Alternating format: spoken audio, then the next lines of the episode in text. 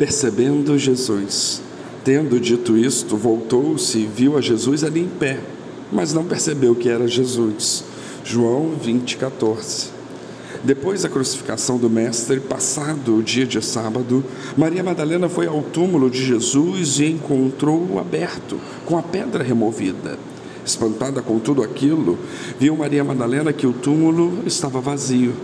Primeiro ela viu dois anjos no lugar onde jazia Jesus, e depois viu o próprio Senhor Jesus, que até perguntou a ela por que chorava mas ela não percebeu que era Jesus que falava.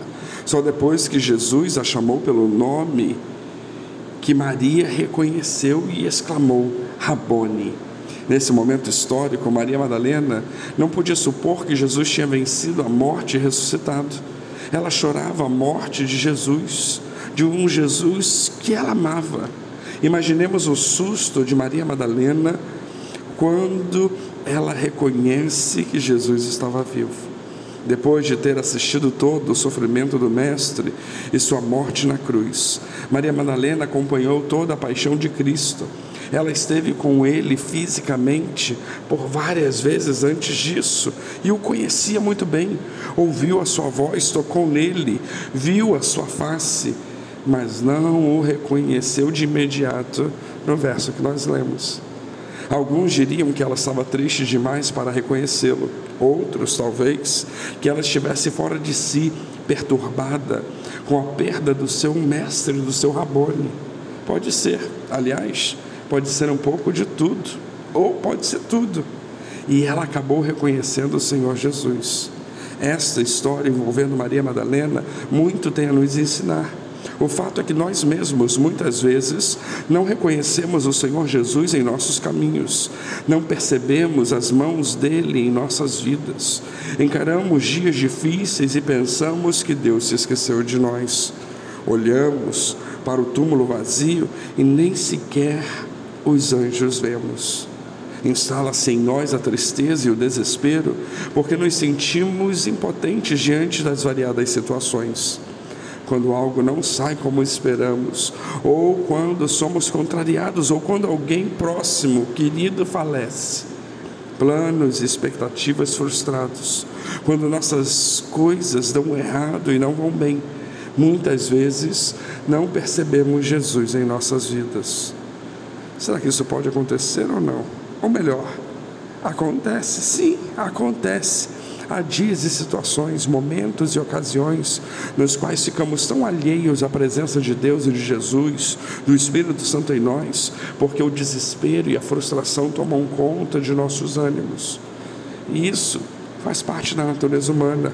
Essa falta de fé e de confiança, podemos até dizer que por um lado é normal, mas não devemos nos entregar a essa situação, porque ela é falsa Jesus nunca nos abandona, ainda que não percebamos Sua presença ou dos seus anjos, Ele está sempre conosco.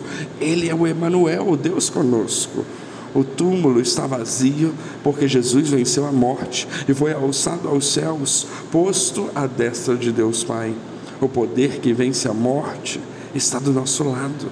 O Mestre vive, experimentou a morte e a venceu por nós.